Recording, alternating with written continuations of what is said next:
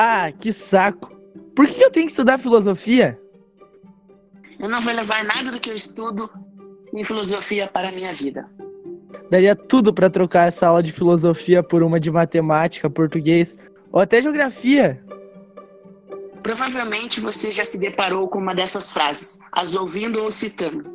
E se eu te dissesse que a filosofia, assim como as outras ciências sociais, é um tanto inútil?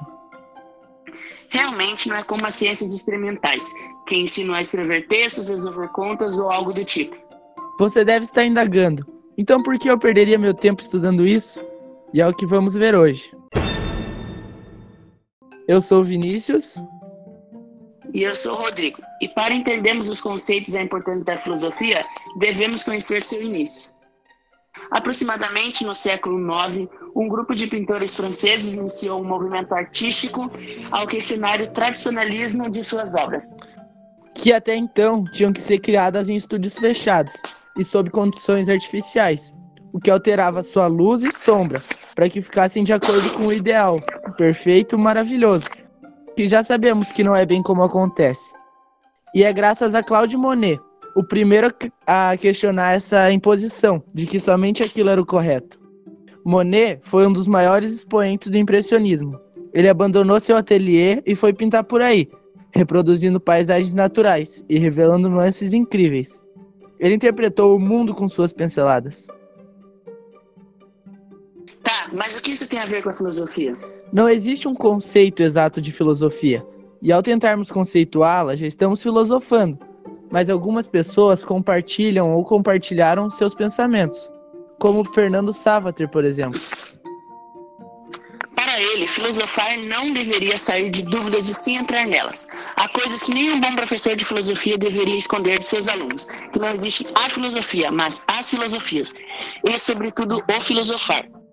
E que em determinadas questões extremamente gerais aprendeu a perguntar bem e sim também aprender a desconfiar de suas respostas demasiadas taxativas. Filosofamos partindo do que sabemos, para que não sabemos, ou melhor, reconhecendo o questionamento do que acreditávamos saber. As questões filosóficas são muito presentes no nosso cotidiano. Qualquer decisão nossa é sempre baseada em reflexões que podem ser filosóficas. Quando paramos para refletir sobre a nossa vida, estamos fazendo um exercício filosófico. A disposição para o filosofar vem do fato de sermos racionais, sensíveis e capazes de dar sentido às coisas. E chamamos esse filosofar espontâneo de filosofia de vida. Porém, a filosofia de vida é apenas uma disposição para filosofar que pode cumprir ou não uma pré-filosofia. Já a filosofia do especialista ocupa-se com o rigor do conceito, que dá uma ideia de intimidade com a história da filosofia, Realmente, desde a antiguidade, os filósofos são conhecidos por levantarem problemas, questionarem o que parece óbvio e criarem conceitos para compreender o que os surpreende. Então, o pensar do filósofo é melhor que o meu? Não, não é melhor ou superior ao dos outros, e sim diferente, pois é quem problematiza nossos pensamentos e nossas ações. Estão sempre questionando o mundo e a si mesmo. E por fim, podemos chegar ao ponto que queremos. Para que serve a filosofia? Ela é fundamental para compreender o ser humano e o mundo, nos ajudando a pensar melhor e problematizar nossos pensamentos. A filosofia busca outra dimensão da realidade, além das necessidades imediatas, nas quais o indivíduo se encontra mergulhado. A filosofia costuma ser perigosa também, por exemplo, quando o indivíduo desestabiliza o status quo status quo, que é o estado das coisas. Por exemplo, August Landmesser, operário da indústria naval da Alemanha, que em meio a uma multidão foi flagrado por câmeras, se recusando a fazer saudação nazista, o que era passível de morte na época. Existem inúmeras definições de filosofia, que muitas vezes se contrapõem. Por isso, a perplexidade que, vez ou outra, atinge o filósofo a rever suas próprias definições.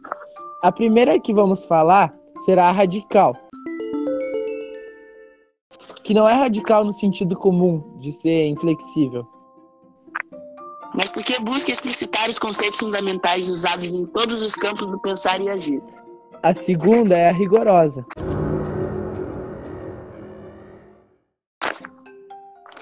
O pensamento filosófico é rigoroso por ser argumentativo e por manter a coerência de suas diversas partes.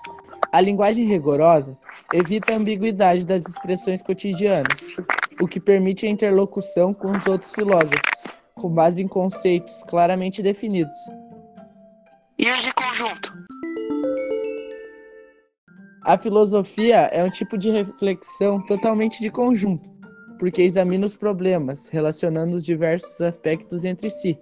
Mas ainda, o objetivo da filosofia é tudo, porque nada escapa do seu interesse. E quem é o tal Sócrates que a filosofia tanto fala? Dizem que era um homem feio, mas que quando falava exercia grande fascínio entre seus interlocutores. Procurando pelos jovens, passava horas discutindo em praças públicas. Sócrates inventou um método de conhecimento da própria ignorância. Só sei que nada sei. Não se tratava de julgamento destinado apenas aos seus interlocutores, mas era igualmente o ponto de partida da sua própria filosofia, baseada na busca incessante da verdade. A matéria que estamos estudando em filosofia é a mitologia, e vamos falar um pouco sobre ela.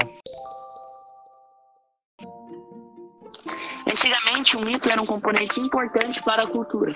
Para os gregos da antiguidade, as divindades eram personificações de elementos da natureza, das virtudes e dos defeitos da humanidade. Para eles, os deuses eram imortais, mesmo que tivessem comportamentos parecidos com os dos homens. E o que é mito? Mito é a forma mais remota de crença, é o meio no qual os povos se relacionam com o sobrenatural.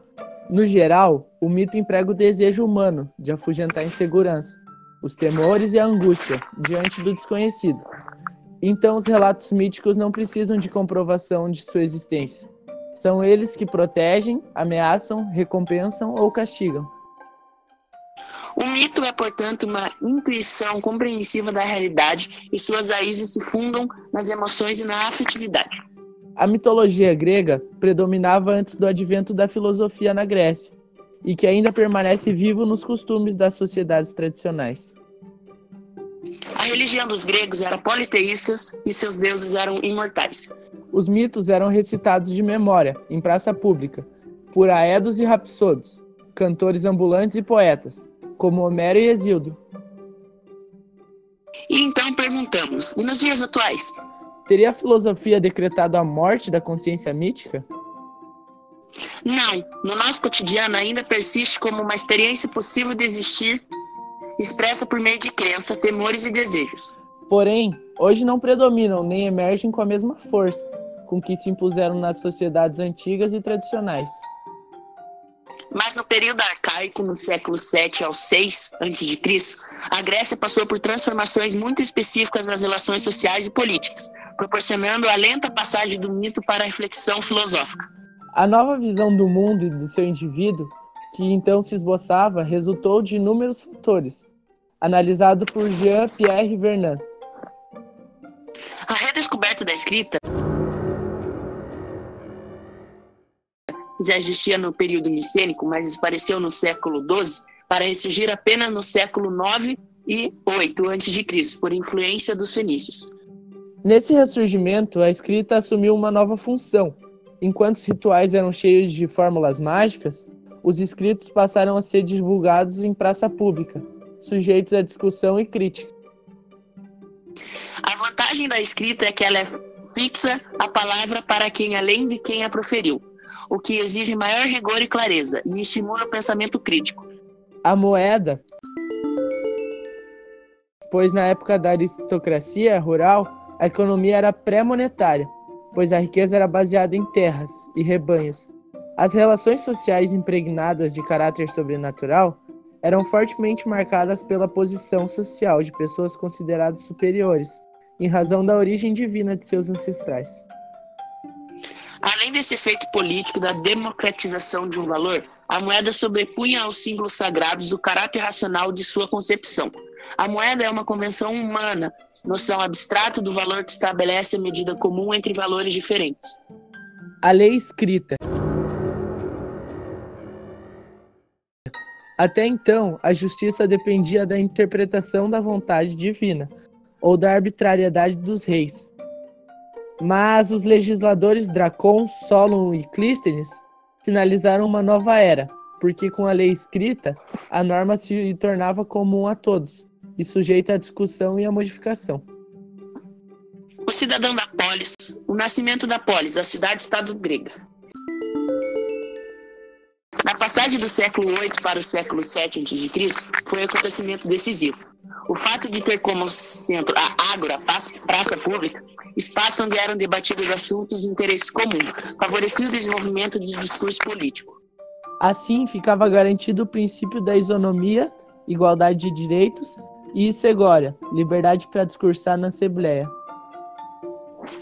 De fato, a polis se construiu pela autonomia da palavra, não mais a palavra mágica dos mitos, enunciada pelos deuses e, portanto, consensual, comum a todos, mas a palavra humana do conflito, da discussão, da argumentação.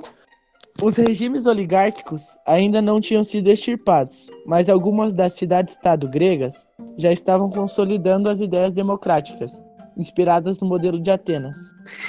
É bom lembrar, porém, que a maior parte da população se achava excluída do processo político, grupo como os escravos, mulheres e estrangeiros, mesmo que esses últimos fossem prósperos comerciantes, não eram considerados cidadãos. Parmênides e Zanão atuaram na cidade de Eleia, sul da Magna Grécia, e eram conhecidos como filósofos eleatas. Principal característica da escola admitia a mobilidade do ser. Alguns estudiosos atribuíram Xenófades à fundação da escola eleática. Nascido na Jônia, Xenófades viveu exilado na Magna Grécia, como um sábio errante, um aedo, que recitava suas obras em vários lugares. Era conhecido pelas críticas à religião pública, de Homero e Hesíodo, e às convenções, o que o caracteriza também como um cético. Parmênides influenciou de modo decisivo o pensamento ocidental, sua importância decorre da guinada em busca do princípio de todas as coisas. Para ele, as coisas são entes. Esse foi o nosso podcast. E esperamos ter te ajudado a entender a importância da filosofia e a gostar um pouco mais dessa matéria. Valeu!